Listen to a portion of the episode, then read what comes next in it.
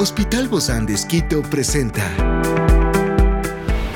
Ciudad Médica, un podcast de salud pensado en ti y toda tu familia. Hoy tenemos a una experta para hablarnos del bajo peso en el crecimiento. Se trata de la doctora María Clara Gijón, experta en gastroenterología pediátrica del Hospital Bozán de Esquito. Y hoy está aquí con nosotros. Yo soy Ofelia Díaz de Simbaña y estoy súper contenta de disfrutar este podcast de Ciudad Médica en este mundo tan apasionante de la salud. Te invito a que juntos lo disfrutemos.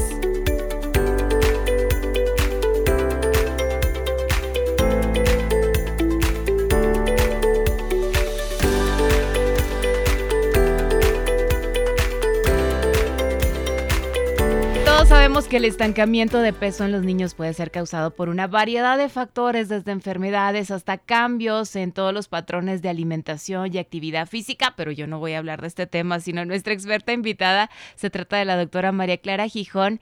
Ella es gastropediatra especializada en España del Hospital Bozán de Esquito. Gracias, María Clara, por acompañarnos. Bienvenida. Hola, muchas gracias por la invitación. Gracias a ti por acompañarme el día de hoy. Hoy hablamos de este tema que me parece tan interesante. ¿Por qué hay este estancamiento de peso en los pequeñines? Bueno, el estancamiento de peso en los niños se puede deber a un montón de causas. Tenemos que vigilar, es importante que vayamos a los controles de niño sano al pediatra regularmente cuando se va pautando y cuando va tocando, sobre todo en los primeros meses de vida, donde este crecimiento es más marcado y podemos notar diferencias más rápidamente. Y ahí estamos bien al pendiente. Los padres y madres estamos así. ¿Creció cuántos centímetros? Milímetros, por favor, también, doctor. No, estamos al pendiente de todo, pero pasa esta etapa y ya no nos damos cuenta. O, decimos, ya lo comparamos con otro niño de su edad y decimos, ¿qué le está pasando a mi hijo?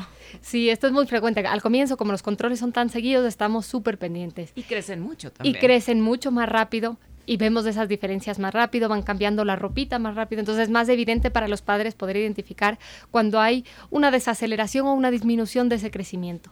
En niños mayores es un poquito más difícil porque ya las visitas son menos frecuentes, ya no les pesamos igual y ya los cambios de talla son un poquito más lentos, entonces nos cuesta un poquito más darnos cuenta. Tenemos que estar pendientes, sobre todo cuando vemos algunos signos de alarma que nos tienen que, que llamar la atención y que nos tienen que, uno, llevar a que le llevemos a su pediatra y dos, estar vigilando su alimentación también. A ver, ¿qué es lo primero entonces, donde sí nos podemos dar cuenta, ya que no vamos a la visita con el pediatra como lo hacíamos anteriormente? Lo más frecuente es ver cambios en la ropa. El niño que, que ha estado usando yo que sé, una talla 8 y de repente esa misma talla 8 le empieza a quedar floja, no le queda bien, tenemos que alarmarnos y pedir una cita. Lo primero que pasa cuando no tenemos un aporte suficiente de calorías es que se, disminuye o se frena la ganancia de peso. Cuando eso lleva un tiempo muy prolongado, cuando llevamos mucho tiempo sin una... Eh, Con la misma talla. Exacto. De hecho, también ya disminuye, se frena el crecimiento. Y finalmente, si esto se mantiene muy largo en el tiempo, ya tenemos una desnutrición, se afecta también el tamaño de la cabecita. O sea, que el ah. orden es primero peso, luego talla y luego perímetro. Regularmente uno en el año debería cambiar la talla rápido en, en unas etapas de los niños. Bueno, no tanto como cuando tienen un año, ¿no? Claro, esto depende mucho, porque tenemos brotes de crecimiento. No, crece, no crecen los niños igual todos los años, no es que cada niño crece dos centímetros cada año. No, el niño va creciendo... Eh, por brotes. Entonces, cuando son lactantes, cuando son pequeñitos, cuando más rápido crecen y luego en la adolescencia hacen otro pico muy importante en el que hay un cambio muy rápido. Normalmente las niñas dan este crecimiento antes, eh, porque el desarrollo sexual es anterior y luego van los, los niños. Entonces, eh, no podemos decir cuántas tallas tienen que cambiar al año, pero sí ver que el uno vaya creciendo dentro de su parámetro y dos, comparándolo con otros niños. Experiencias excepcionales son el motor que nos anima a trabajar por la salud integral de nuestros pacientes. Expresamos el amor de Dios para dar prioridad a la vida por sobre todas las cosas. Seguimos con nuestro compromiso, la seguridad del paciente. Hospital Bozán de Esquito, a la gloria de Dios y al servicio del Ecuador. Más o menos cuántos centímetros serían por año. ¿Se puede calcular eso o no? Porque uno tiene la barrita, no pegada a la pared. Y vas ahí poniendo las rayitas sí, del crecimiento. Varía, varía. En la adolescencia pueden crecer rapidísimo, pueden crecer 4 o 5 centímetros al año.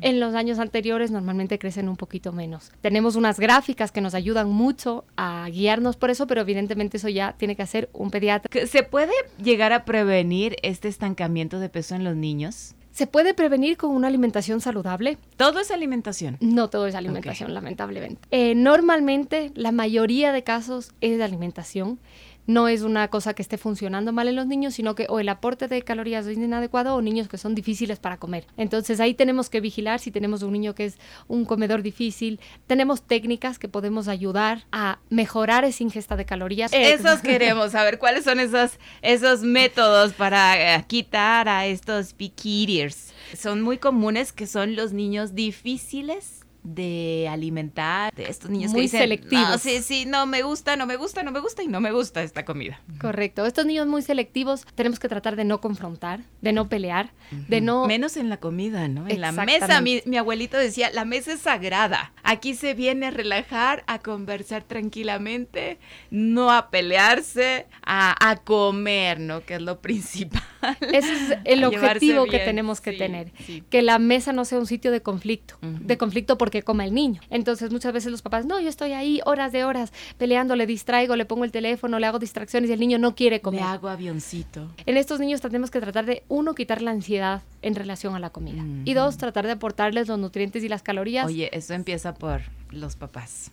Exactamente. Los papás. Papás y mamás, ¿eh? Porque luego me dicen, no solo hablas de los hombres, no, de las mujeres también, hombres y, y, mujeres. Exactamente. Técnicas que podemos hacer para aumentar el aporte de nutrientes sanos y de calorías ricas, porque no se trata de que un niño difícil es, bueno, le doy papas fritas porque eso le va a llenar y eso sí le gusta, uh -huh. y por lo menos algo está comiendo. Ay, sí, he escuchado mucho, hasta yo, yo también eh, me he hecho el mea culpa, ¿no? Pues aunque sé que coma esto. Exactamente. Si me quiero ahorrar una pelea, prefiero que coma algo a que no coma nada. Darles nutrientes que sean en poco volumen o en poca cantidad muy nutritivos y que les, y que les nutran bien. Dame un ejemplo. Aceite de oliva. Si a las comidas de los niños que les preparamos sin que ellos vean siquiera, les echamos un chorrito extra de aceite de oliva, les estamos aportando calorías extras sanas, pero, buenas. Y, y, luego no van a sentir ese saborcito. Lo pueden sentir, pero la idea es que sea progresivo, que vayamos aumentando cantidades para que ellos se vayan acostumbrando okay. sin que haya un conflicto. Ajá. Entonces primero ponemos un chorrito pequeño que ellos no van a sentir y luego vamos aumentando las cantidades. Y mm. esta es una manera que podemos agregar calorías. Otra opción, por ejemplo, es los gratinados ponerle queso a las cosas. El queso es súper rico en calorías y es un alimento sano. Además que se ve muy lindo también ese medio tostadito ahí, blanquito, con medio, a veces hasta quemadito. Exactamente, es atractivo sí. para ellos y les gusta el sabor. Hay pocos uh -huh. niños que dicen, no me gusta el queso derretido. Uh -huh. Entonces, si por ejemplo, una cazuela de brócoli, le gratinamos, queso amarillo. ¡Ay, qué rico! Es una manera de que el niño come el alimento sin que sea el brócoli crudo que no va a querer, que va a hacer pelea y está comiendo ese alimento con otras calorías extras que aporta el queso y eh, hay menos conflicto y hay menos estrés. Mm -hmm. Con un atuncito al lado, ¿verdad? Perfecto. Un pollito, no sé. Ay, bueno, ya se me, se me abrió el apetito. Ok, otra de las pautas, pautas importantes. Otras recomendaciones son los frutos secos. Frutos secos son un alimento excelente. Los frutos secos tienen un valor proteico importante y un valor de grasas sanas importante. A ver, estamos hablando de nueces. Nueces, almendras. almendras, anacardos, el propio maní, que aquí comemos el maní, más. Sí, las pasas, ¿no? Que van incluidas ahí. Podemos incluir. Y lo que podemos hacer, porque hay muchos niños, sobre todo en menores de tres años, no se recomiendan los frutos secos enteros, es los frutos secos rallados mezclados con la comida. Entonces, si por ejemplo preparamos un arroz, a ese arroz le ponemos el chorrito de aceite de oliva que ya dijimos uh -huh. y le metemos cualquiera de estos frutos secos triturados, el niño no va a verle gráficamente como un alimento nuevo y sí le va a aportar los mismos nutrientes que si se lo comiera entero. No lo va a sentir casi, ¿verdad? Porque si está triturado, pero se le mete ahí toda la grasa, lo que necesita. Exactamente. Esta Muy es una bien. buena opción, incluso en las papillas de los bebés. ¿Por qué no habías venido antes para informarme de todo eso? Pero siempre es importante, siempre es importante y compartirlo y, bueno, socializarlo. Si a lo mejor hoy dices, no, pues hubiera venido antes también conmigo, lo puedes compartir, lo puedes socializar. Por eso decíamos que estos programas son una maravilla que los puedes seguir compartiendo en las redes sociales, con tus amigos, con el grupo de aquellos papitos que batallan con la alimentación de sus hijos. Otras recomendaciones, dos alimentos que son excelentes y que les suelen gustar a los niños son el aguacate y el atún. Aportan grasas importantes. ¿Cómo? Machacado. ¿Cuál es la receta? A ver. Como queramos. ¿A la española, a la mexicana o a la ecuatoriana? Ahí sí nos podemos poner creativos, de la manera que queramos. Podemos meterle el aguacate triturado en el, en el como el guacamole. bebé. Como no, pero sí es tan fácil con el tenedor. No necesitamos Una tostada con guacamole, por ejemplo, es un alimento excelente. Es un alimento excelente y al niño le va a gustar. No es un alimento conflictivo en tema sabor, en tema gusto. Un poquito de sal con ajonjolí, ¿verdad? También. Perfecto. Qué rico. Y luego el salmón, que también nos aporta súper buenas nutrientes. ¿Sí les gusta el salmón a los niños? Muchas veces crudo o digamos en láminas, el, ahumado no tanto porque tiene un sabor más fuerte, pero si le cocinamos y le mezclamos, ya sea en pasta o ya sea con arroz, normalmente lo aceptan bien y es súper saludable y muy rico en grasas. Y tratemos de no evitar, de, no ponerles eh, el vinagre, sí, ¿verdad? Pero no la salsa de tomate ni estas cosas que, que no debemos incluir. Exactamente, mejor el alimento natural. Oye, estos, con estos tips ahora sí que nos digan dónde están los niños que no querían comer. Que prueben de todo, ¿no? Y sería bueno tener la retroalimentación de nuestros amigos. Totalmente. O sea, hay estudios que son muy interesantes, hace poco estuve revisando uno de ellos, demuestran que los niños que se exponen a más alimentos aceptan y les gustan, aceptan voluntariamente y con gusto más alimentos. Es decir, ah. el niño que come y está expuesto diariamente. pollo. Pollo y papa y pasta, no sale de esos alimentos.